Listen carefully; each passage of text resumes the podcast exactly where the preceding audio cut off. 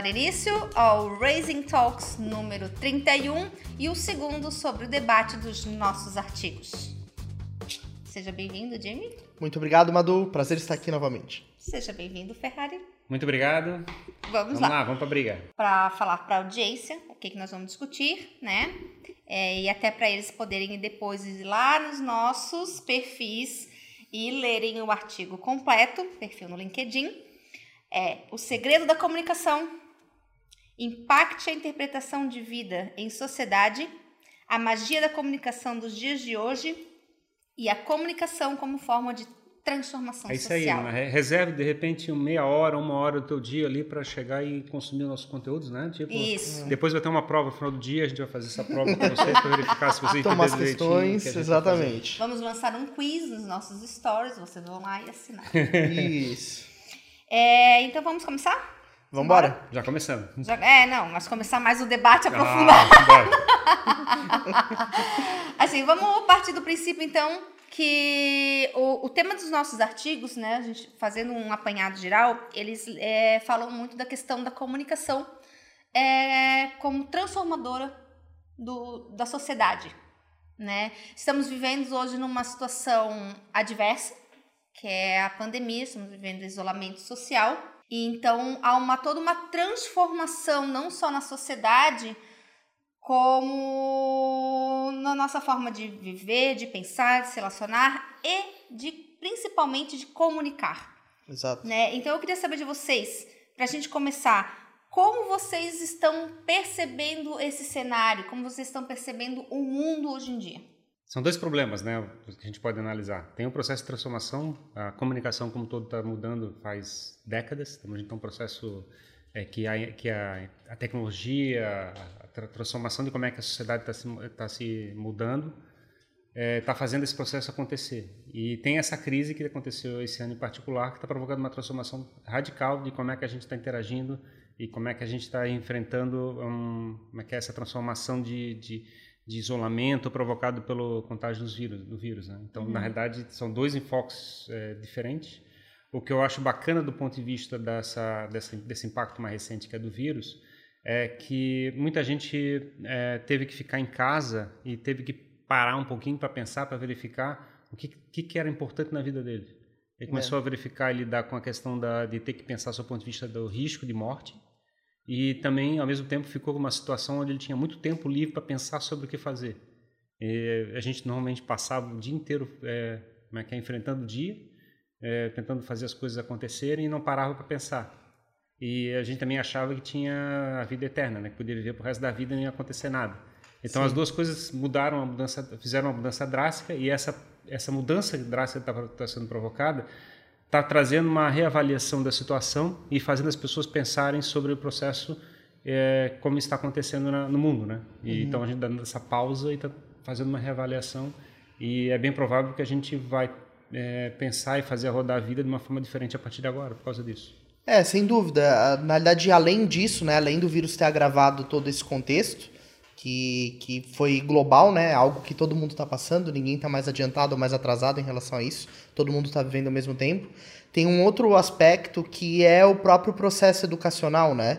O processo de consumo de informação na nossa vida, ele sempre foi um ritual. A gente sempre foi até algum lugar para receber conhecimento. Isso desde o início da história.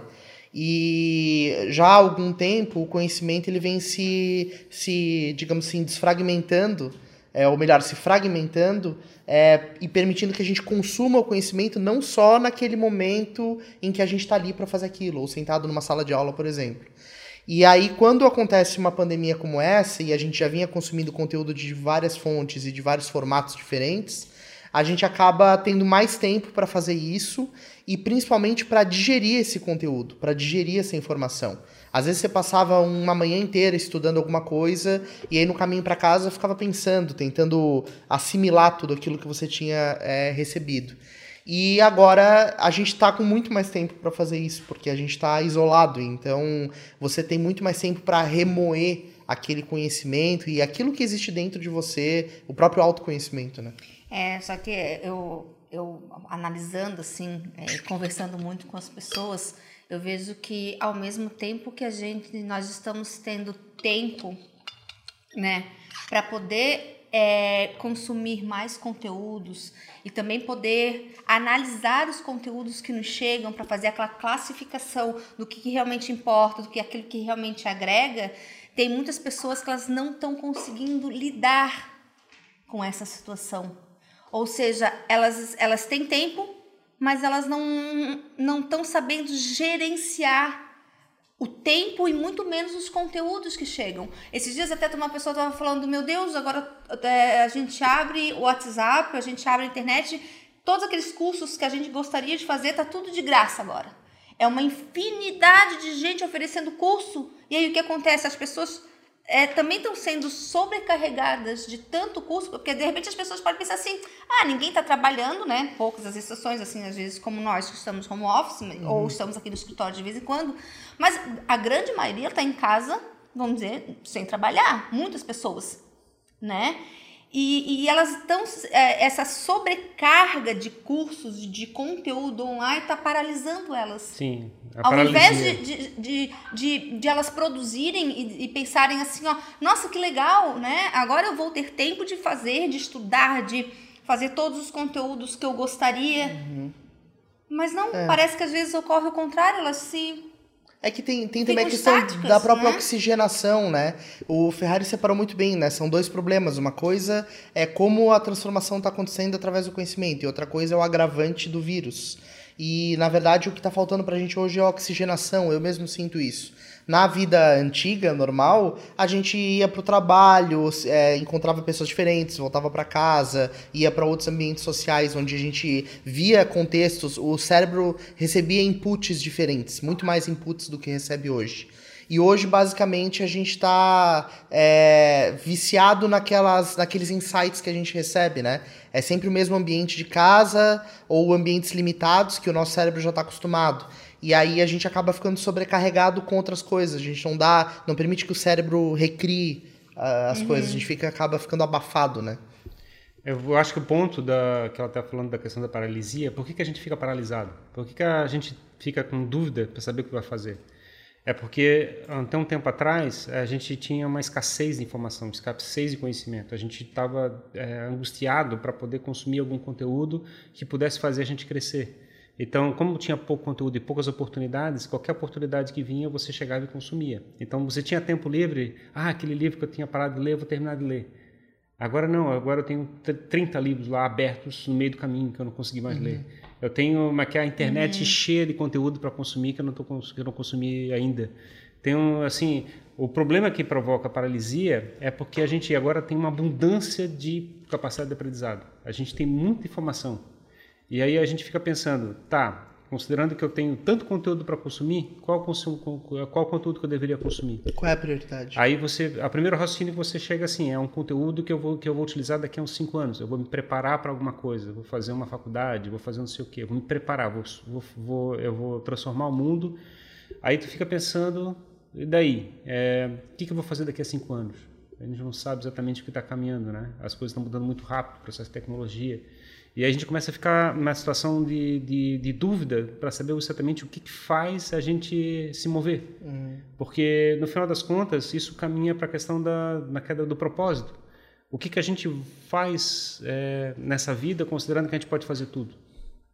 Uhum. Porque tu está numa situação sim, sim. que você estava assim. Tem tudo, mas não tem nada. Exato. É, não, mas só tinha um caminho para trilhar, só falta eu fazer um pouquinho de esforço. Tá, essa desculpa que tu não tinha tempo para fazer o esforço, não existe mais essa desculpa. É. O que faz a gente se mover, né? E aí até num, num artigo teu, tu fala muito da questão dos insights, né? E aí eu, eu fico pensando assim, a, a comunicação nos traz insights, mas o dia a dia com as pessoas nos traz insights.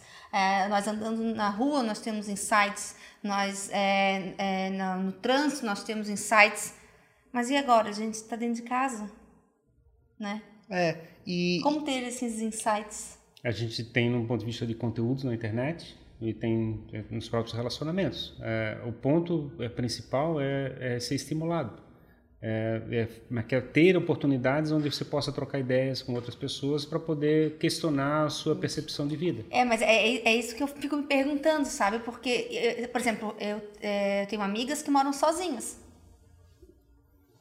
Só. Como elas fazem, né? Entendeu? Como elas fazem? Ou você mora numa casa e você de repente não se dá bem com as pessoas que moram na sua casa.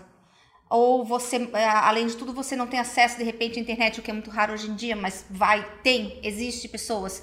Então assim, ó, criou-se de repente algumas barreiras, né? Esse processo é, de, de percepção dos insights que nos rodeiam. É, na Mesmo realidade- através da comunicação. Né? Na realidade, Porque- na realidade, esse senso de isolamento, na realidade, tem aumentado, mesmo quando, antes da, da pandemia. Eh, as pessoas eh, como é que é, conviviam, por exemplo, num prédio, eh, dentro de um condomínio, e a, a gente era muito mais amigo dessas pessoas que estavam do lado. E esse processo de comunicação da internet, do WhatsApp, estar disponível para conversar com qualquer pessoa que esteja próxima de você, faz, na realidade, um processo ao contrário da, do offline, né? Você está próximo do teu vizinho, mas você praticamente não interage com o vizinho. De Isso. repente, você nem tem o contato do WhatsApp do teu vizinho. Então você, pô, ele tá fora do, teu- fora do meu mundo, assim, eu não tenho nem como interagir com ele. Assim, por que que eu, eu nem sei como é que é a vida dele, porque eu não, eu não paro no elevador e pergunto, daí, como é que foi teu dia? Tipo, Sim, claro. então a gente está começando a fazer um isolamento e tentando, como é que é, fazer um processo de, de aproximação das pessoas que estão distantes. E, eh, e provoca essa situação estranha, de repente, de você é, é que é, estar sozinho e ligado com o mundo todo online. E provoca essa sensação de, de de isolamento, né? De você tem pouco contato humano com outra pessoa. E eu acho que, na realidade, esse é o mal do século, né? A gente está passando por um processo de transformação de de vida, onde as pessoas estão começando a, a, a sentir falta desse processo de aproximação. É, eu acho que não só na forma como é, nós, nós, nós pensamos a, a nossa vida, mas a nossa a- ou a nossa própria evolução como pessoas, a nossa evolução como sociedade, mas como nós interpretamos tudo aquilo que nos cerca, né? Acho que não só.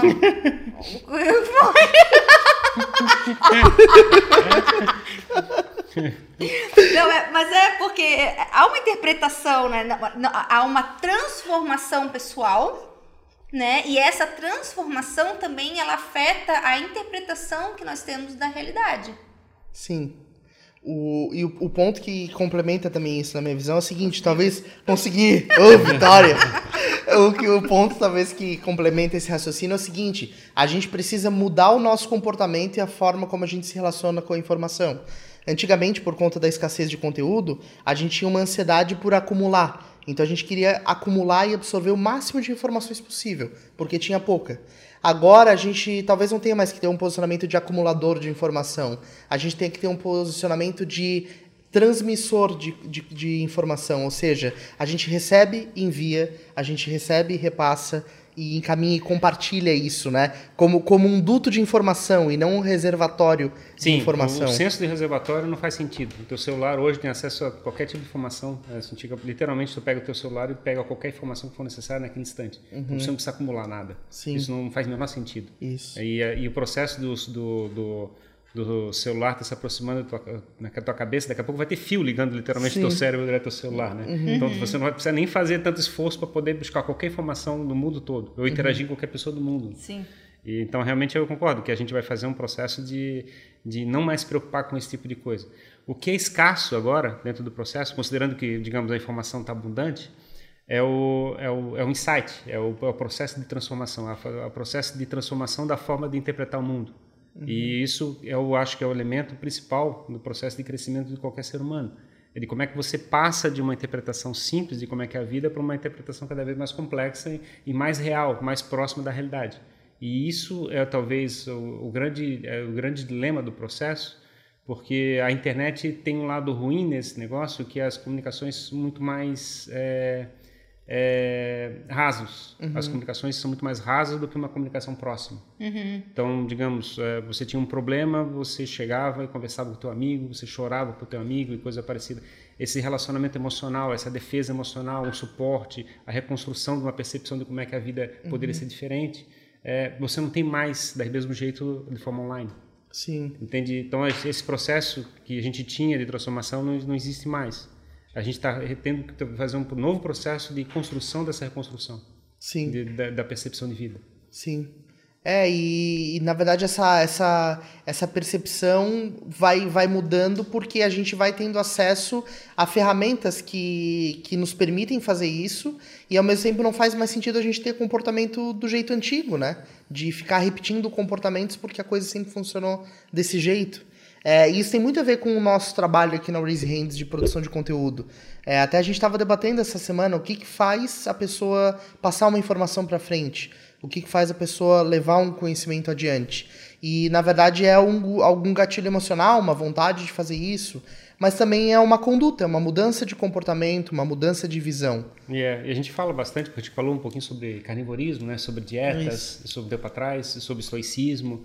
E é, é, muito curioso, porque tanto do lado da dieta, do lado da comida, quanto do lado do estoicismo, de chegar e ter é é, certas virtudes, são processos de transformação, são processos que trazem insight e fazem mudança de comportamento das pessoas. Uhum. Então, se você chega e começa a comer direito, você chega e começa a dar valor para as coisas importantes na vida que são corretas e começar a preocupar com menos coisas irrelevantes, é, são uma base para a construção de uma vida melhor. Sim.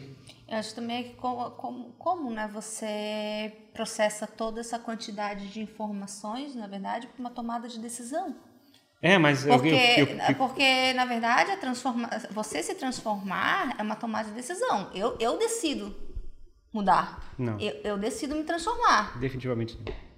Eu acho que sim, assim, eu acho que a partir do momento eu posso consumir milhões de coisas, eu posso analisar todo o contexto que me cerca, eu posso analisar toda a situação e ver o que, o que aquilo me, me, me faz para eu mudar. Debate.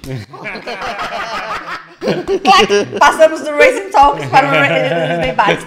O UFC Porque, começou é, o UFC agora. Na verdade, assim, ó. Aqui, é, ó, primeiro é, é, Olha, eu já tô com um estilo boxeadora. Mas assim, ó, eu acho que a transformação, ela só ocorre quando você se permite. Sim, verdade. Quando você se permite transformar. Porque não adianta todo. É aquela velha história. Né, todo, eu, eu, vamos dizer, você é fumante, todo mundo fala, você tem que parar de fumar, tem que parar de fumar. Só você só vai parar de fumar quando você decidir parar de fumar e você no seu no seu consciente, nem no consciente entender a ação de largar o cigarro.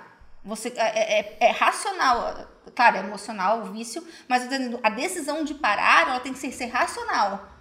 Por mais que eu tenha um vício, por mais que eu esteja tenha uma ligação emocional com aquilo, uhum. a minha razão de ter a minha saúde em dia, eu falo por experiência própria, porque eu parei de fumar desse jeito, quando eu entendi que não dava mais. Então, eu decido né? Então, como é que, é, é, com essa enxurrada, a gente sabe que a gente está tendo essa pandemia, a gente sabe do isolamento social, a gente está tendo um tempo enorme para parar e pensar nas nossas atitudes em relação a nós mesmos, as pessoas e ao planeta.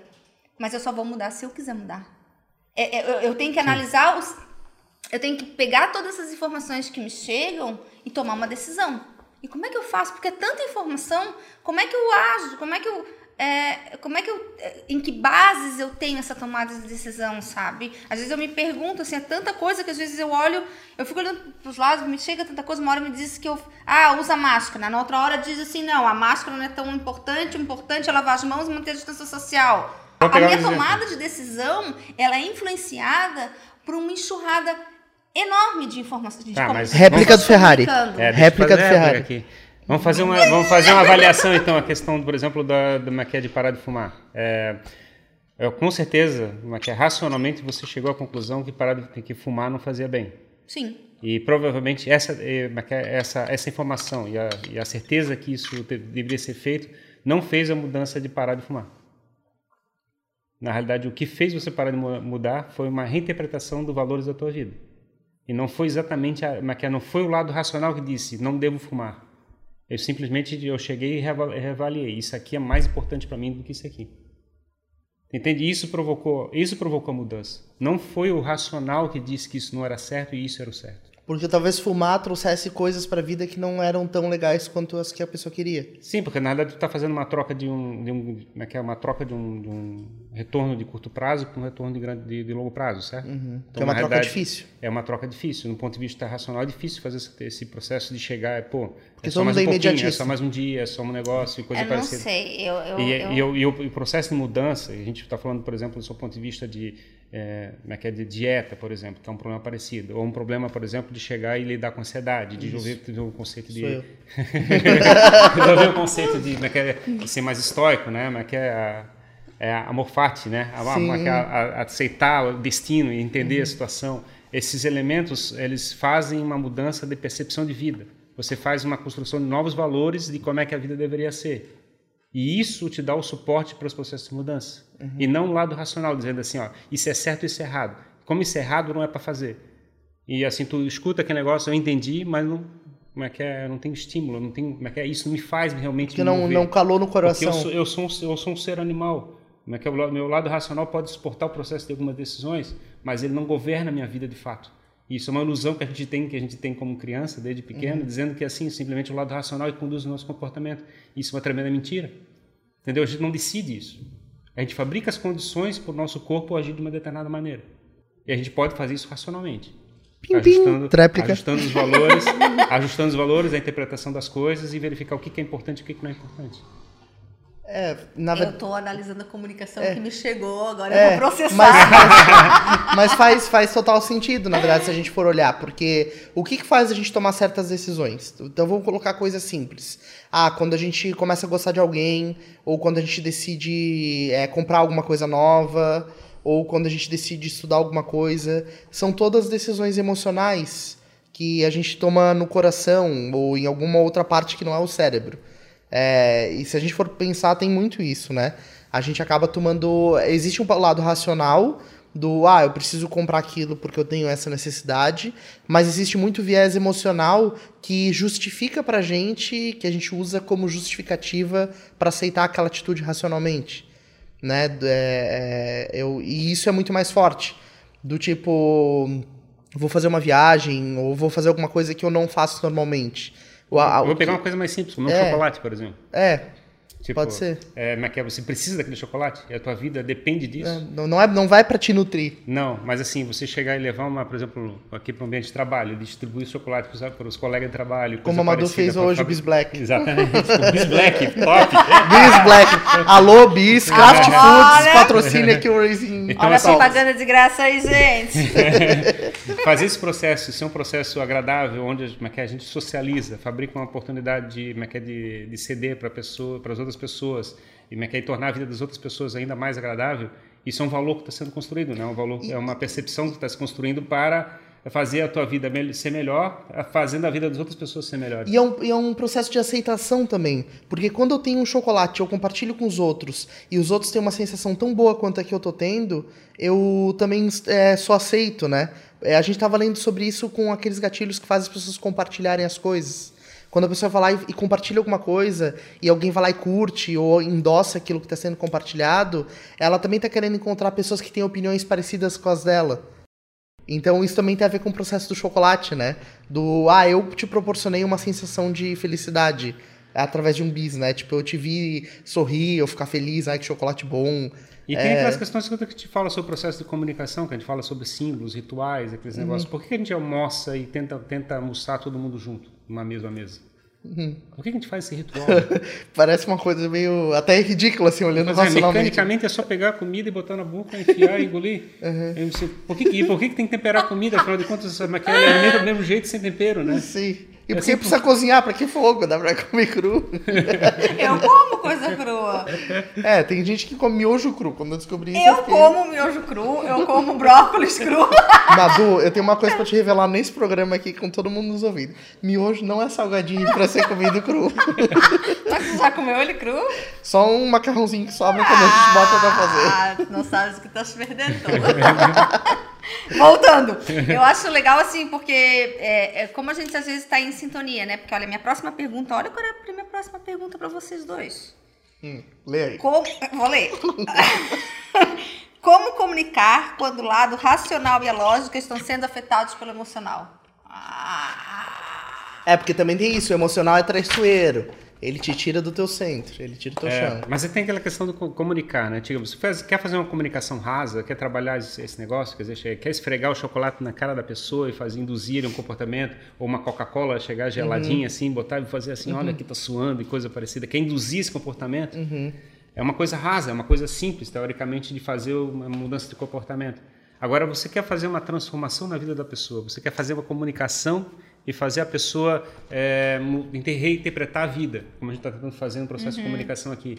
Não é uma coisa simples. Não. Não tô, eu não estou chegando e querendo fazer uma, uma mudança de comportamento raso. Eu estou dando, de repente, dando ideias aqui, do seu ponto de vista, digamos, como é que para de fumar. A gente está passando essa comunicação Sim. aqui, né? Uhum. Então, é, esse eu acho que é o grande elemento do processo de comunicação, que a gente está fazendo é, é, transformação nesse processo que a gente tenta executar aqui, que é de fazer a, a mudança de interpretação de vida de cada uma das pessoas que estão consumindo os conteúdos. Sim. E, e, e essa e tenta responder esse ponto de vista. Né? Uhum. A gente não tenta fazer um comportamento emocional ou uma, uma estratégia de neuromarketing para chegar e fazer a pessoa ter uma mudança de comportamento, uma, uma, uma certa estratégia de hipnotização da pessoa. Do outro a gente não está usando a emoção como ferramenta, A gente está dando suporte para a pessoa racionalmente construir uma reinterpretação de vida para mudar o seu comportamento. Uhum. Então a gente quer dizer que o que a gente está dizendo, o que a gente está tentando passar para a pessoa é uma coisa boa e é por causa disso, disso, disso. E é importante trabalhar dessa maneira porque isso é um valor que pode ser levado para a sua vida. A gente está falando de comunicação, transformação da vida das pessoas, mas nós estamos vivendo numa situação é, que ela não é o normal. Se é que existiu algum normal alguma vez na nossa vida. Mas vamos partir do princípio do que a gente vivia antes do, da, do coronavírus era normal. Agora, nós não estamos no nosso normal. Sim. Então, o, o emocional de todos nós está abalado. E às vezes, por mais que a gente comunique e entregue algum conteúdo de valor, ele pode passar em branco porque a pessoa lá tá com a cabeça dentro de um turbilhão tão grande dessa coisa de, de, de bota máscara, tira máscara, morre pessoa, pega covid, não pega covid, né? Que ela passa, aquele conteúdo ele pode ser um valor enorme para a transformação dela, mas passa. Porque ela, ela não consegue perceber aquilo, porque o emocional dela tá tão abalado com a situação que ela deixa passar. É, mas assim, eu acho que a culpa desse processo como um todo é uma dissonância é, cognitiva que foi fabricada pela mídia. É, a mídia é, tradicional ela está desesperada para recuperar a relevância que ela tinha no passado. Então ela está aproveitando dessa oportunidade que a gente está tendo agora para provocar pânico nas pessoas, deixar as pessoas desesperadas, para fazer uma recuperação do, é, é do, da, da condução da, é, do senso coletivo que a gente tinha, que a gente tem na uhum. sociedade. Uhum. É, é, muito curioso porque, digamos, pega um ano para trás, a TV não tinha um determinado impacto. Esse ano a TV tem um impacto absurdo, está conseguindo Sim. fazer uma mudança drástica. Uhum. Ela está se aproveitando desse processo e essa esse processo está sendo alimentado, assim. É, então, estão fabricando uma sensação de medo que é, às vezes assim até meio exagerado. Então isso a gente tem que analisar e ter uma certa um senso de senso de perspectiva que é um problema sério, a gente sabe, tá? Mas assim é, não é Ebola que está sendo espalhado no mundo, assim, uhum. entendeu? Tipo, não é a mesma coisa, Sim. assim, não é assim tipo um desastre uhum. é, e provavelmente não vai ser tipo uma que é tão tão drástico como foi a gripe espanhola, mas vai ser uma coisa séria. E ou a gente está, né, que é incorporando esse medo dentro das nossas vidas de uma forma tão absurda que está fazendo uma, uma, prejudicando a vida da gente de forma descomunal para os próximos anos. A gente vai levar uns cinco anos pelo menos para poder voltar ao certo normal que a gente está falando. Uhum. Então é, é, curioso porque isso está relacionado com, com, o conceito de que a, que a mídia antiga está tentando fazer sobre o processo de, de provocar pânico e provocar esse nervosismo em cima das pessoas. E ela está conseguindo. Uhum. E é isso que eu digo. É, ela está usando a comunicação de uma forma de repente é de repente não, totalmente negativa.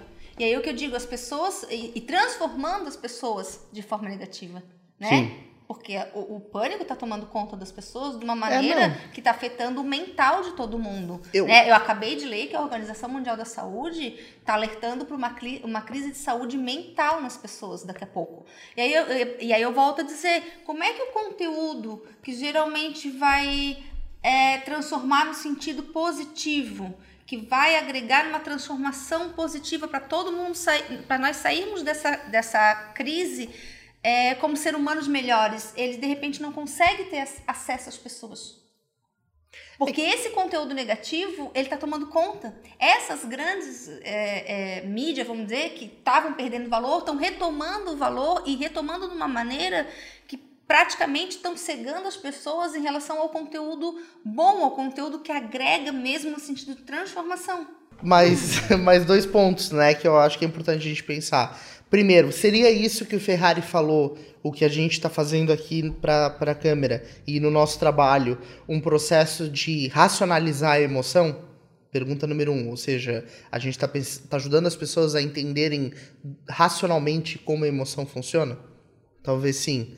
E o segundo ponto, é, a gente, eu entendo esse bloqueio que a Madu falou, das pessoas estarem fechadas é, para receber novos inputs, porque a gente está meio atordoado sobre o que vai acontecer, né? Que nem uma barata que foi envenenada com spray, assim, a gente tá... tá a gente, é, a fica fabricou, meio... Fabricou uma metáfora aqui, ó. É, é, pô, pega uma barata e joga um spray em cima, ela fica correndo que nem maluca. Fabricou uma imagem mental. Assim, né? A gente tá tudo assim, ó. Mas é troço curioso, tu fabricar, fabricasse uma imagem mental na cabeça das pessoas que estão escutando esse conteúdo, né? É, eu fiquei logo e fazia baratinha assim, ó. Sim, a gente tá meio assim, né? Tipo, o gigante espirrou Covid, a gente tá assim. Mas o ponto é, é, as pessoas sim estão bloqueadas, mas a gente vai ter que encontrar uma nova saída. Senão a gente vai deixar sim. de existir. Não, é, então, vai pirar, na verdade. A gente vai pirar. Né? É, mas então, assim, eu, mas é, eu, vou, eu, vou, contar um segredo que talvez possa ajudar a transformar vocês, né? É, mas que é todo mundo tá assistindo esse, esse conteúdo. Todo mundo vai morrer. Assim, às vezes, às vezes a pessoa está com uma ilusão que, é que a gente vai viver para sempre, mas não, a gente vai morrer. A gente vai, morrer vai ficar um para sementinha. É. é. Então, o, assim, o, a, o, medo é morrer antes do tempo, né? Mas qual é o tempo? Não, na verdade é o medo de morrer mesmo. A gente está com uma que é, a gente, eu, o medo está sendo fabricado com uma, uma questão de que, é, uma, que é essa ilusão de, de, de que, é que a vida nunca vai acabar, é, que não é verdade. E isso provoca o pânico. Uhum. Porque na verdade as pessoas têm uma, uma, uma que é as pessoas vivem ah, com a ilusão, mas quer que vão trabalhar feito condenado, feito um bicho para não sei o quê, para ter sucesso na vida e uhum. aí vai ser isso a vida. E na realidade não, a vida tem um ciclo, a gente chega, constrói, participa, quer gera valor para a sociedade e, e torce para deixar um, um rastro de, de, sucesso, de felicidade para as pessoas em volta. Uhum. E a gente uhum. acaba terminando, não tem, não tem é, é, natural, é o ciclo de vida. Sim. E esse, esse, esse lado de chegar e tentar interpretar essa situação é, mas que eu, eu, agora pensando bem, eu poderia ter tomado cuidado para não falar que, mas que é, é, mas que é, isso é o a gente está falando da vida terrena, né? A gente tem várias religiões que tem, mas que, é, que explicam de outras maneiras como é que a coisa acontece depois, né? Tentar entender que, mas que a, a vida não é não é para sempre. A gente tem que tentar acertar, aceitar que as coisas é, acontecem, né? A gente tem uma ilusão que de repente é, que é, daqui a pouco alguém vai tossir em cima da gente e a gente vai morrer assim. E curiosamente a gente chega e pega um carro e pode ter um acidente de carro na uhum. semana seguinte ele não estava esperando e isso acontece? Acontece. Então, é, exatamente. Mas, é, é, que, mas é, é, aquilo. Tipo, tinha um quarto. mas a gente. É, a gente. É difícil a gente sair desse pensamento hoje em dia, né? Porque é tanta informação. Eu, por exemplo, eu, eu sou a neurótica.com né? Eu vou no supermercado, eu tô assim, ó. Ai, meu Deus, não chega a um metro e meio de distância, né? Não fala. Eu, eu, eu vou ser, ser bem sincero pra vocês. Eu passo... Álcool gel. Eu limpo com desinfetante até o, o ticket do supermercado, aquele que sai ali, o comprovante das compras, até aquilo ali eu limpo. E aí derrete tudo, porque aquele papel com tinta de transmissão não, termo, não, eu vou fazendo térmica. assim, ó. Mas é, mas é racional esse é, comportamento. É, é, Você, por exemplo, eu vou pegar é o carro para andar, eu boto cinto, Assim, não é que, que é, só porque eu estou andando de carro, não é que eu quero que eu, que eu vá morrer, entendeu? Eu quero como é que é sobreviver. Então, na realidade. É, tá andando de carro, o airbag está sempre ligado. É, então, na realidade, eu me preocupo, eu quero me cuidar, eu quero tentar preservar Sim. o máximo possível e gerar o máximo valor para essa vida que a gente está tendo aqui na, na, Terra. Então, na realidade, não faz sentido tu lutar contra o teu, como é que é a tua sobrevivência. O teu objetivo é chegar e como é que é gerar tudo que você pode fazer na tua vida. Então, o ponto de chegar e tentar preservar e assumir é, riscos controlados e não fazer besteiras, né? Tipo assim, uhum. faz parte do processo de, da, da, nossa vida. É, o que não faz parte da nossa vida é viver em pânico, é de chegar e, e, e, e assumir é, é, atividades e coisas parecidas que sejam contraproducentes do teu objetivo final de gerar valor para a vida, vamos dizer assim, uhum. assim, né, das coisas que estás praticando. Se você chega e para, e se mente tranca, e não interage com ninguém e fica fechado, qual o sentido, qual a diferença disso é, de estar morto? Entendeu? Se, se, exatamente, se você fica lutando o tempo todo para se manter vivo e não aproveita a vida, não faz sentido lutar para ficar vivo, tipo, né? É, na verdade é muito, é muito isso, porque. E isso está acontecendo muito, porque se a gente está se fechando e está vivendo só com a gente mesmo para a gente poder se manter vivo, qual é o objetivo de ficar vivo? É ficar se fechando cada vez mais? É. Mas é, mas é isso que eu digo. É, essa, é, é louco isso, é né? Esse tipo, pensamento eu... que está sendo e aí, é, gente... disseminado, né? Porque daí esse jeito é a sua maneira de se proteger. Sim. E quem faz o contrário é, tá indo contra o sistema hoje em dia. Sim, mas é, esse é o lado racional. Você está fazendo um nível de preocupação, de, de, de precaução para tentar se preservar, que é importante. É o lado Sim. racional, mas Isso. que afeta o emocional. Na verdade, o emocional te fabricou é. um medo, eh, talvez exagerado, uh, dependendo da situação, de, de, de, do risco que está correndo. Tipo, mas quer pô, eu não entro no mar porque pode vir um tubarão. Pô, mas não tem tubarão aqui? Vai que aparece. Mas, tipo assim... Pode aparecer, não, o mar é aberto. Entendeu? Mas não tem pode... uma cancela e um pedágio pro tubarão passar. mas é verdade. E, e, aí é o seguinte, daí a gente vai ficar vivendo isolado cinco anos. É isso o ponto. As pessoas vão ter que aprender, porque a, a doença ela vai estar vai tá sempre existindo, né? O Covid não vai desaparecer. Ele vai ficar aí, vai ficar pairando no ar. Uma hora vai, todo mundo vai pegar, daí vai ter vacina. Então, aí, assim, né? E mesmo que eu explique racionalmente, a gente está conversando aqui, explique racionalmente que, esse, que não, talvez esse medo não seja exagerado, o ponto é que talvez não provoque impacto de fato na vida da pessoa. Uhum. O que eu posso passar para as pessoas são os valores, dizendo assim, é importante você descobrir uma maneira de gerar valor na tua vida terrena. Uhum. Construa alguma coisa. Isso, isso deve ser o teu valor principal. Nem que, nem que isso custe a sua morte. Sim. Né? Esse é outro lado do, do, do, do negócio. Quer dizer, se você chegar e ficar é, é, é, tentando segurar a tua vida por 100 anos, é, trancado num quarto para não chegar e ter contato com um vírus, qualquer outro tipo de risco, você não vai conseguir fazer a geração do valor que você está querendo fazer na, na, na vida. Então, é. não faz sentido, entendeu? É tipo, não é racional. E o que eu posso chegar é passar para as pessoas é qual é o teu valor? O teu valor é gerar vida, né? gerar valor para para teus pares, para tua família, então, o que, que você está fazendo para isso? É, é isso aí. Aí a gente cai na discussão, por exemplo, do, como é que é do cigarro. Por que, que a gente decide parar de fumar? Tipo, não, eu quero chegar e ter uma vida boa porque eu quero chegar e fazer esse impacto na vida das pessoas, das pessoas em volta de mim. Eu não quero gerar um problema para meus meus pares. Eu quero ter uma uma, uma vida saudável para poder chegar e poder participar numa sociedade. Quer dizer, isso são valores que eu estou querendo construir e isso me defende dos, como é que é, desses ganhos momentâneos que a gente poderia ter por ter, por ter fumado um, mais um cigarro. E, e, me diz uma coisa, por que, que a gente é, usa tanto álcool gel hoje por causa do Covid e não usava um monte de repelente para não pegar dengue? Assim, sei lá, são proporções muito. né? É verdade. Né? Sei lá, é, um insight que tá me vindo agora. Beleza. Por sorte, a gente não tem tanta dengue aqui na região de Florianópolis. Sim, né? sim, mas, por exemplo, no Rio de Janeiro, né? Não, eu não sei como é que era o comportamento das pessoas lá. Mas é, é diferente, né? A gente parece que, que, claro, as proporções são muito maiores, é outra, outro contexto. Mas a gente criou o hábito do álcool gel agora. E do, por exemplo, a Maldu diz que limpa todas as compras. A gente criou um novo ritual. Mas existiam outras doenças possíveis quando a gente não lavava os alimentos, né? Que a gente podia pegar. Sei lá, a gente podia é, ter xixi de rato na latinha.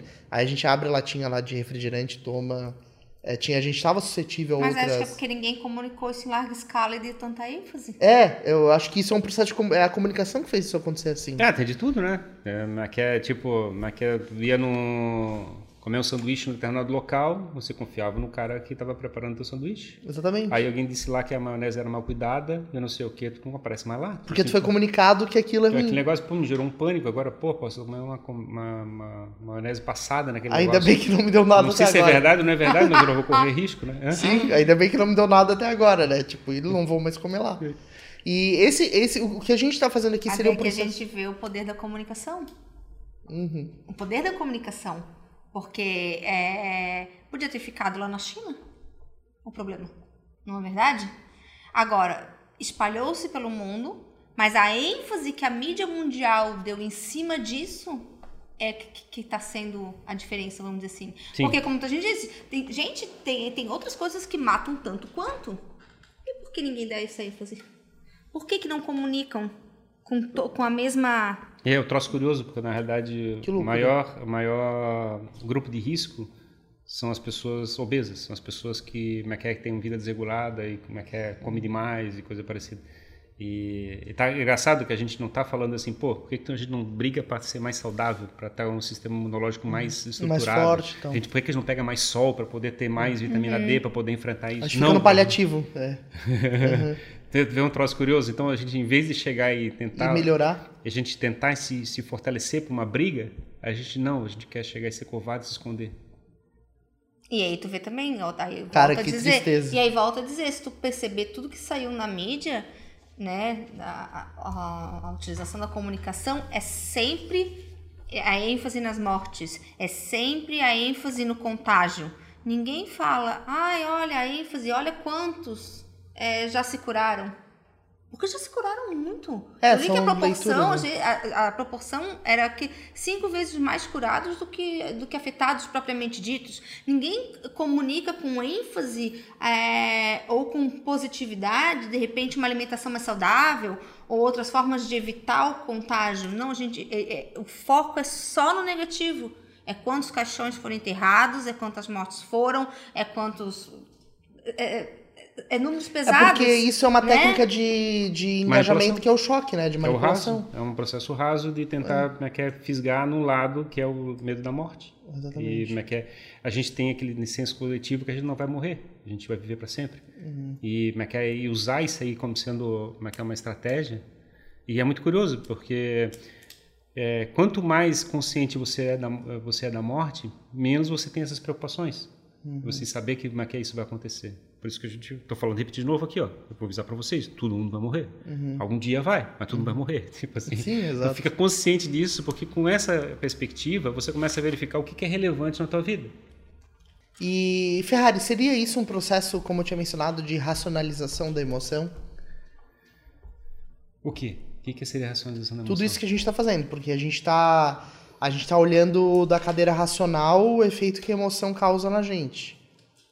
Então a gente está racionalizando o processo emocional. Sim, a gente estava fazendo uma avaliação do comportamento que a gente tem, que a gente tem certos comportamentos que são, são, são animais, tem certos comportamentos que são é, provocam reações animais, vamos dizer assim, tipo é, como é que você chega, e- você consegue treinar um determinado animal para ter certos comportamentos, simplesmente provocando estímulos positivos e negativos, né? então você consegue manipular as pessoas, mas são estratégias rasas de manipulação, né? Então, e você consegue fazer isso por insistência, fazendo direto, passando aquela informação como se fosse uma lavagem cerebral para produzir, para induzir um comportamento da determinada pessoa. E você não deixa espaço para o contraditório, né? Sem um contraditório, você começa a ficar com aquela mentalidade, com aquele negócio e processo leva o teu, teu comportamento para uma outra direção. Eu, eu, eu não sei se o teu ponto de, da preocupação sobre racionalização tem a ver com isso. É, eu posso, eu estou racionalizando o comportamento, é, mas eu também posso racionalizar seu ponto de vista de chegar e fazer transformação de vida e é é, ajustando as virtudes e coisa parecida também é uma racionalização. É, por, não, eu, eu disse da racionalização porque seria um contramovimento em relação à manipulação, né? A racionalização da emoção. Por que, que as pessoas são manipuladas? Porque elas se deixam afetar por aquela, aquele input emocional que está sendo gerado. Então a gente ativa o gatilho do medo da morte e aí a pessoa fica acuada e pode ser manipulada. Sim. Se ela senta na cadeira de entender que isso é uma iniciativa é, que é um gatilho emocional que está sendo ativado, ela compreende isso nela e diz, tá, pera um pouquinho, a morte vai acontecer, eu não preciso me deixar. é, não preciso me deixar afetar tanto por isso. Então, na verdade, o contragolpe seria, seria racionalizar a emoção. Eu, eu acho que pode ser, tipo, é, tipo, pegar o exemplo da caverna de Platão e você mostrar como é que é sair da caverna de Platão e mostrar como é que é o mundo lá fora. Você enxerga aquele negócio. Isso. Você, como é que é, você vê e não consegue desver, porque você vê que foi, como é que é, tinha uma, tinha uma visão limitada da realidade. Isso é uma forma de, de encarar a situação. É, eu só acho que, como é que é, você pode ficar só revoltado pelo fato de estar percebendo que, tá, como é que, é, tu está sendo usado, que está passando informação errada. E, e o que te governa, o que te faz realmente a fazer a transformação da tua vida, na realidade, é o ajuste das tuas virtudes. Então, eu acho, digamos assim, ver o, a verdade é, uma, é, um, é um passo, mas o ponto mais relevante não é ver, o mais importante é saber o que você vai fazer com isso. Entendi. Entende o que eu quero Mas dizer? aí, é- mas aí, eu, aí eu, eu entro com uma outra coisa. Aí cai naquela discussão inicial que a gente estava falando assim, ó, ali, por exemplo, com todo esse tempo do mundo, com toda essa informação na internet, o que, que é que eu tenho que chegar e pesquisar agora na minha, na, Mas naquela aí minha eu vida? entro, entro numa questão ainda mais coisa. Você falou ver a verdade. Que verdade? Cada um tem a sua, né? É, é, é que na realidade a gente sempre vai ver é, as coisas. Esse, essa, essa é, questão, né? É, Porque ah, cada um, a gente tem, a gente tem comportamentos de acordo com as nossas vivências, né? é que verdade é uma palavra carregada. É, é, a gente, a gente, a gente age, a gente se transforma de acordo com as nossas vivências, com as nossas experiências, com os contextos nos quais nós estamos inseridos. Por exemplo, é, de repente falar, vamos trazer para a pandemia, né? De repente falar aqui que falar que a gente tem que usar as máscaras, fazer todo esse isolamento social, de repente não tenha tanto impacto em função da realidade que a gente está. Mas de repente falar isso lá na Itália, ou falar lá na, na, na- na- em Manaus, que está tendo um. é, é, seja mais impactante. Então acho que tudo depende do contexto que às vezes do- no qual a gente está inserido, né? E as verdades elas são muito. Elas estão muito ligadas a isso, né? Cada um tem a sua verdade. Por isso que às vezes as brigas, né, também, porque eu quero defender a minha verdade. É, É, e- é que a verdade é o seguinte, é que não existe. Eu acho que não existe uma verdade, Isso. existem verdades. É que na realidade é, que é, Tem a gente- é impossível a gente ter é, como é que é o tocar é, como é que é nos fatos reais de fato. Como é que é o mundo é muito complexo, tem muito detalhe e a gente sempre vê em cima de uma perspectiva. Tudo que acontece na nossa vida chega no nosso cérebro através de uma perspectiva, através dos nossos olhos, nariz, ouvido, pelos nossos sentidos. Por mais que a gente tente, a gente nunca vai ver a verdade real. Pura. A gente vai ver sempre uma, uma coisa que vai atravessar pelos nossos óculos, pelas nossas lentes, pelos nossos ouvidos. É sempre uma percepção. Então, quando você fala várias verdades, é, na verdade são várias percepções do que que é, está acontecendo. É como a gente diz assim, quando a gente entra numa discussão, né? Eu tenho o meu ponto de vista, você tem o seu. E de repente no nosso debate pode surgir um terceiro. A junção dos nossos. Sim, mas, mas dois. aí a gente está caindo na questão da- da- do lado racional, dizendo assim que primeiro é, cometendo dois erros, né? Que existe realmente uma verdade e pior que a verdade esteja contigo. Tipo assim, são dois erros é, crassos. Eu, eu não digo, eu, eu- eu acho que às vezes eu não digo que a verdade esteja com a gente. O nosso, o nosso posicionamento naquele momento, né? É um. De repente, na nossa conversa, de repente, quando a gente sair daqui, o nosso posicionamento vai ser outro. Sim. E não quer dizer que, que estejamos errados ou certos, não, apenas que evo- evoluímos numa conversa. É, e o contexto também. Imagina chegar lá na Itália ou em Manaus, onde a situação está extremamente crítica, e dizer, olha, é, tá todo mundo sendo manipulado porque, na verdade, é, não, é, não é tão assim. É, só que as pessoas elas estão vivenciando aquilo. Elas estão no meio de um monte de mortes. Então, o medo da morte ele fica muito mais forte porque aquilo está acontecendo. E a verdade para eles é: vamos morrer Né? agora. Assim, é, o que, que é evidente que existe uma, uma que é uma é, um excesso de, de, de, de pânico sendo gerado, é, isso é evidente, a gente percebe esse tipo Sim. de coisa. Então a gente dá para dá pra, dá pra, dá pra todo mundo reconhecer que existe um certo um exagero. pânico, sim. É, agora, com certeza, essa, é, qual é a proporção exata? Assim, não tem como falar. Tipo, Não é existe qual é o não tanto é- de pânico que a gente tem que ter. ter tido ah, uma coisa 8 pontos percentuais de pânico. exato. Ele não é quantitativo, né? Não, e, e assim, e pior, ele é pessoal. Tipo, cada pessoa tem um nível de risco que ela gostaria de assumir ou não, E tem um nível de pânico, e né? o nível de pânico. Então, na verdade, é exatamente. Então, na, esse, é uma, esse é um outro ponto de vista. Assim. É a pior, pior coisa que a gente pode fazer, do seu ponto de vista de, de, de pessoa que está pensando e raciocinando e até decidindo sobre as coisas, é tentar governar os outros. Porque, na realidade, cada vida é, tem, o seu, tem o seu objetivo, tem o seu senso, tem o, como é que é a sua proporção. Então, mas você não deve dizer como é que as outras pessoas devem viver. O que a gente pode fazer é fabricar valores, apresentar os valores e tentar fazer as pessoas ter esses mesmos valores. Tipo, você chegar, ser corajoso, é, é que é enfrentar a vida, ter a percepção de gerar valor para a sociedade, ser, é que é ser generoso. Esse- Esses são valores que são é, que é unânimes e todo mundo concorda e eles podem, eles são úteis e podem ser usados para a transformação da vida de todo mundo que está em volta da gente. Usar o nosso poder de comunicação, Para isso, exatamente. né? Porque a gente não precisa es- esperar o outro nos comunicar as coisas. Nós podemos usar o nosso, o nosso poder de comunicação, porque todos nós temos um poder de comunicação. Né? Uns podem, de repente, falar melhor que os outros ou é, é, se expressar melhor, mas é, tem coisas que a gente consegue passar de forma simples e que agrega um valor, né? Não precisa É. ser aquela coisa O, muito. o, o agrega valor que eu acho que é o legal, é a questão que eu vejo do processo de comunicação, que eu acho mais legal de todo, é o fato de conseguir transformar a vida das pessoas. Você comunicar uma coisa que faça a vida das pessoas ter uma vida eh, ser melhor. Porque mas que aquilo foi incorporado na vida da pessoa. Tipo, a gente está falando aqui sob o ponto de vista de, é de parar de fumar, assim. É, Assim, eu vou dizer para ti, fumar é- faz mal, então não fuma. Parece racionalmente evidente, assim, que isso, coisa assim, uma coisa. Eu tenho certeza que ter falado isso não mudou o comportamento de ninguém. Assim, Agora que é o famoso não adianta falar. Exato. Então é que eu Mas posso. se tu, se tu fornecer algumas, algumas, alguns questionamentos. Esse é o ponto, que é tu levar a pessoa a chegar àquela conclusão. é, E trabalhar algumas virtudes. A pessoa, isso, trabalhar algumas virtudes, dar valor para isso. tua vida, mas que é preserva, mas que é os valores que você vai gerar, mas que é, eh, não prejudica a vida das pessoas. Você não nasceu você. fumando, então É, é bom. Exatamente. E, Isso e- não ia me convencer. E se você perceber que, é que é, você pode interpretar a vida de uma outra maneira, como é que é, lidar com a falta do cigarro, é, fica mais fácil. E isso é transformador. Porque tem Isso. coisas muito mais importantes na tua escala de valores do que o cigarro. Então, tu acaba entendendo que tem aquilo pesa muito mais do que acender e fazer aquele ritual. É verdade. E isso está muito relacionado com o processo de comunicação que a gente tenta fazer na própria empresa aqui. A gente, quando a gente tem alguns, eh, tem os nossos clientes trabalhando os conteúdos deles, a gente quer ajudar eles a tentar ajudar as pessoas.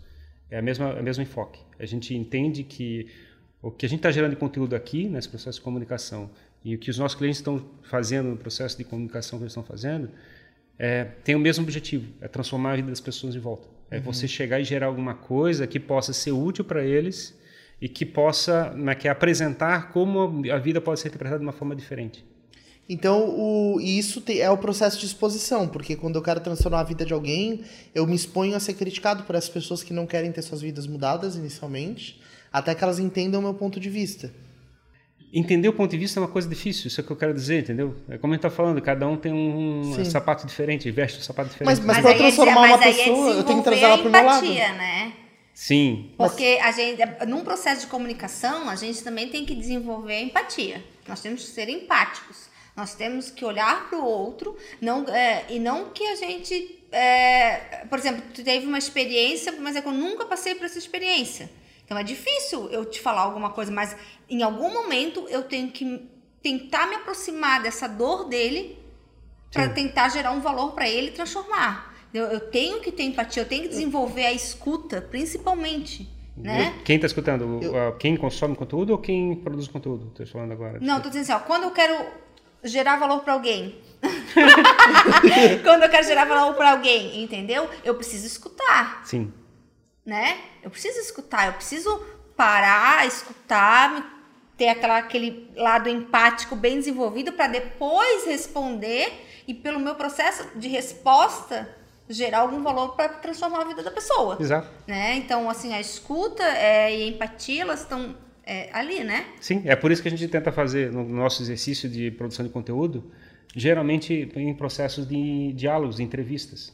O diálogo é, que é é uma das estratégias de você construir uma percepção diferente de vida.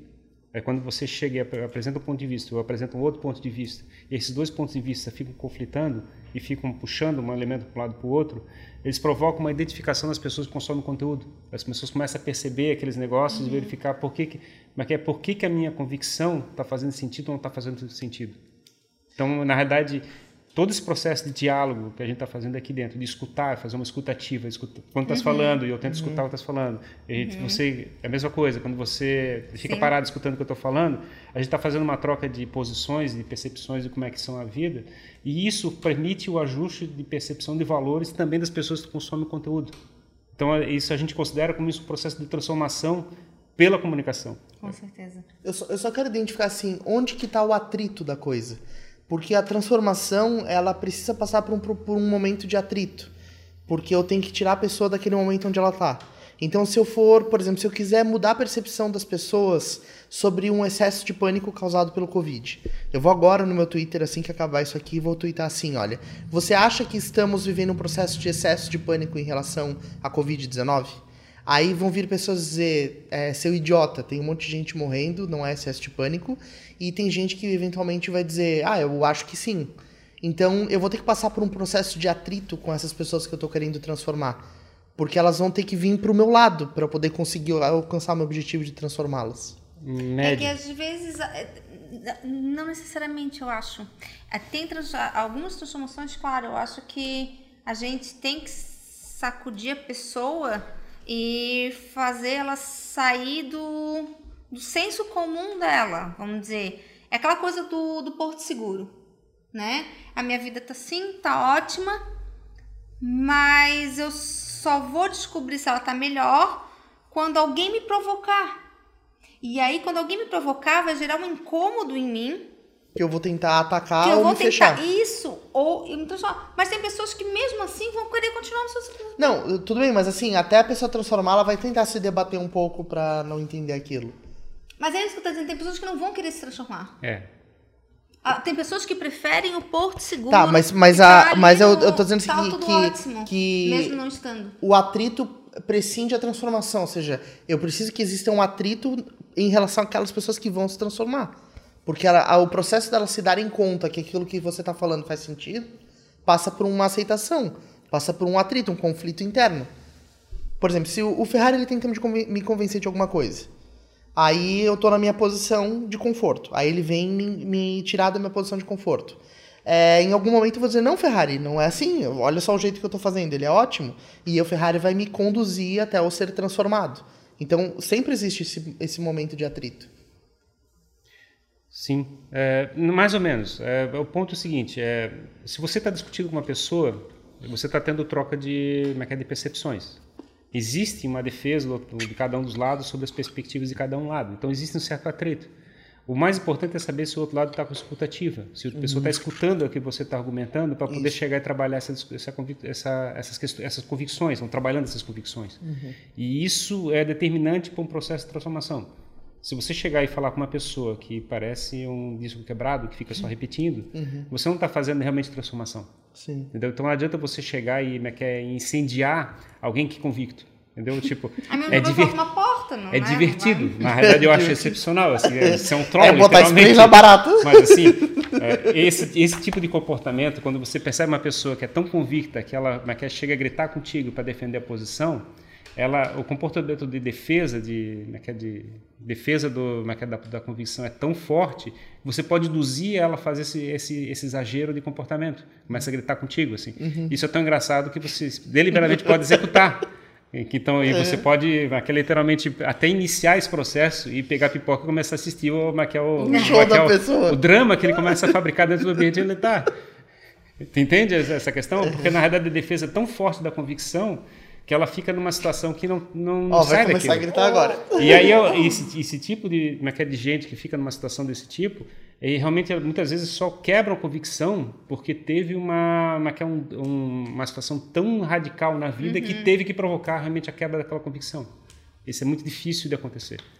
É, é louco isso? É esse, e, esse ponto que eu queria entender. E sob o ponto de vista de comunicação em particular que a gente está fazendo, a gente tenta evitar de fazer essa comunicação pra, pra, para as pessoas que não estão preparadas para escutar. A gente tenta fazer uma comunicação para as pessoas que estão afim de escutar. Porque é mais Por fácil isso, de transformar. Então a gente não quer chegar e trazer todo mundo para ser nosso seguidor. A gente quer trazer gente que quer escutar o que a gente está falando. Trazer gente que não quer escutar não adianta nada. Sim, é só gasto de energia. Que seja transformado, né? Isso. Que seja aberto, na Ou verdade. que seja buscando que seja, que seja aberto. Que seja tá, tá, tá pronto para uma inovação, para uma transformação, está suscetível a ser, a, a, a pode, ser atingido pelo que a gente está falando. Ela né? pode nem, não estar convencida do que a gente está falando é, é verdade, mas Sim. ela está afim de escutar e quer questionar a sua, sua própria percepção. Está fazendo diálogo, usando os nossos diálogos aqui para fazer o diálogo na cabeça da, da, dela, chegando e fazendo o diálogo uhum. interno para fazer o questionamento dessas posições. E torcendo para que de repente ela crie coragem para mandar uma mensagem para a gente, para perguntar para a gente o que, que, a gente acha da opinião dela, que a gente adoraria de Sim, escutar, né? Com Exatamente. certeza. E aí agora para fechar então esse esse nosso papo, é nosso Raising Talks, nós falamos em comunicação, nós falamos em transformação e nós falamos em comportamento. É Minha isso. pergunta: sairemos mais sábios e transformados dessa situação toda? Não sei se Quem, mais quem, é, quem somos nós? Quando você fala essa pergunta. Nós, assim, nós três, né? Porque nós estamos aqui Ah, tá. conversando. Ah, porque Vamos dar nós, as nós Eu, mãos. eu imaginei a humanidade. Nós como a humanidade. Vamos da dar sociedade. as mãos, vamos dar as mãos. Não, É que, nós na verdade, três, nós eu- três, porque nós estamos aqui conversando, né? A É que- sociedade é. em si, eu não sei. Eu não, eu, eu não acho que todos Aí eu tenho, uma, sociedade. eu tenho uma outra crítica de, de eu acho que, à sociedade. por exemplo, assim, eu, eu, eu digo que eu sairei mais transformada. Sim. Eu, de repente, eu sairei até mais humana, mais paciente com, com os outros, é, com os defeitos, né? Vamos dizer assim. Porque todos nós temos, mas Eu assim. não. não é. Eu vou querer fazer aquilo que o Ferrari ensinou agora, de cutucar a pessoa. Eu tá? acho, que eu, eu, eu- eu acho que eu sairei mais, mais paciente, vamos dizer assim. Eu acho que de alguma forma essa, esse isolamento é, me transformou em alguns detalhes, em alguns pontos, assim. É, eu passo, eu, eu vejo que as coisas, que algumas coisas que eu dava é, muita ênfase, hoje em dia elas não são, elas são irrelevantes né, elas são irrelevantes perto, acho que do todo é, que está acontecendo. É, eu saio, eu saio dessa, dessa, vamos dizer assim, dessa pandemia muito mais, de repente, muito mais grata a, a tudo que, que me rodeia, O que realmente tem valor. o que tem valor. Né? Eu tenho saúde, minha família tem. é, eu não perdi meu emprego, muito obrigada, Ferrari. É, eu continuo com ele, mas é, gente, a gente tem que ver que olha a quantidade de pessoas que perderam o emprego. E nós, muito pe- pelo contrário, nós estamos produzindo, nós não paramos de produzir. Muito, eh, gente, eu em casa estou produzindo muito mais do que produzia antes, antes dessa, desse isolamento todo. Então, eu acho que a gente, eu, eu, eu, eu falo por mim, eu saio melhor. É, eu tenho uma. é, existe uma. essa- a pergunta que você falou, a questão de transformar o mundo. E, e acho que a questão é a seguinte: ninguém transforma o mundo se não transformar as coisas em volta de você. Acho que é o elemento mais relevante. assim. A gente, tem gente que faz aquela piada, né, dizendo assim: pô, tu quer transformar o mundo, mas nem arruma a própria cama, né? É, tipo assim, né? isso. Eu acho que você transforma o mundo quando você primeiro transforma a si, a si mesmo. Exato, primeiro a si mesmo, depois os mais próximos, e vai construindo esse processo. Então, na realidade, quando a gente está chegando e tentando fabricar a Raise Hands, fabricar a empresa, trabalhar esse processo de comunicação e tentar ensinar as pessoas que estão mais próximas da gente como é que pode transformar o mundo através da comunicação, a gente está fazendo a nossa parte, a gente está construindo alguma coisa, as pessoas estão em volta da gente, né? Vocês aí que estão consumindo Sim. conteúdo. Então, a gente está tentando fazer esse processo acontecer. E a gente está fazendo a transformação do mundo do nosso jeito, dos nossos, dado as nossas limitações. Claro. E isso é satisfatório, isso é bom. Eu, eu acho, eu acho que é o que a gente quer fazer. Sim. Então, é então isso gratificante. é exatamente. E como é que é? Vai dar certo, não vai dar certo, não sei o quê, mas não sei. O importante não é o resultado. O importante é o processo, é o que a gente está fazendo, é como é que isso está sendo legal, como a gente está se divertindo, como é que a gente está fazendo a transformação na vida das pessoas que estão tendo contato com a gente. É, E eu, a gente escuta um monte de gente falando que realmente estão mudando. a- é, tem gente que não fala, mas tem gente É. que fala que tem gente que a gente percebe que as pessoas mudaram a forma de interpretar o mundo, apesar de não falar, não reconhecer que a gente ajudou. Uhum. Mas tem muita gente que fala com a gente falando assim, pô, realmente, pô, eu, comecei a fazer uns stories no Instagram, comecei a produzir um conteúdo, tenho uma presença na internet. Cara. E a gente fica muito feliz de saber que uma que é a pequena coisa que a gente tenha falado aqui, em algum momento fez uma virada de chave, fez ele mudar uma percepção do que é o valor na cabeça dele, do tempo dele, como é que ele deveria gastar o tempo dele, né? É, exatamente. Eu sinto muito isso também. É muito, é muito legal o que a gente está fazendo. E, na verdade, esse período todo de quarentena está permitindo que a gente olhe mais para dentro. Eu acho que nunca olhei tanto para o meu eu interno, assim, né? Do que eu tinha olhado em toda a minha vida. E produzir esse processo de comunicação que a gente está fazendo, conversando com um monte de gente e vendo como as pessoas enxergam o que a gente está falando, faz a gente reinterpretar coisas que existem dentro de nós. Porque todo mundo tem limitação, né? Todo mundo tem é, barreiras, é, várias crenças que nos impedem de fazer certas coisas. E eu tenho quebrado milhares de coisas que existiam em mim e que ainda existem, eu estou superando, através do processo de comunicação. Porque aí o que acontece? A gente propõe para as pessoas que elas têm que se expor. Só que eu só posso propor isso para elas se eu fizer isso. Então é um processo de crescimento pessoal, sabe? De se jogar mais na fogueira, de querer gerar mais valor, de estar mais comprometido em produzir um conteúdo que transforme, que entregue alguma coisa pro outro. Eu não tenho como falar isso na internet se eu não estiver fazendo isso. Então é, é muito louco, porque você tem que melhorar muito rapidamente e se sentir seguro nesse novo estágio para que você consiga transmitir essa segurança e puxar a pessoa para cima também, É, sabe? as pessoas precisam também perceber que toda essa mudança é, ela é verdadeira, né? É, autêntica. exato. A gente tem que mostrar a autenticidade. A gente tem que passar, vamos dizer, a nossa verdade, né? A gente tem que mostrar é, é, pelo exemplo, Sim. né? A gente transforma as pessoas pelo exemplo, a gente muda as pessoas pelo exemplo, Uhum. né? E, E a gente quer ter um monte de cliente tentando fazer exatamente o que a gente está fazendo aqui. Exatamente, é. E os clientes que a gente atende já tem essa visão. Isso que é legal, né? Que a gente senta e conversa e brilha o olho deles, assim como o nosso brilha do que eles estão fazendo para transformar alguém. Então é uma cadeia de geração de valor, né? E, e é muito importante que fique claro que o ponto não é o conteúdo, ou o post, ou story. Cara, isso é só ferramenta. É o que isso proporciona em transformação educacional, em transformação de visão de mundo. A gente só tá falando de ferramenta. Por isso que rede social não importa qual, assim, é, fica muito Importa o pequeno. conteúdo. Fica muito pequeno o Facebook, o Instagram. Não, não importa, cara, lufas. O que importa é o que você tá, Sim. tá comunicando, né? Eu acho que é isso aí. É isso acho aí. que eu espero, assim, nós esperamos, né, que de alguma forma esse conteúdo tenha ajudado a você a se transformar um pouquinho, É, Sim. né, que tenha agregado valor. é isso aí. Isso aí.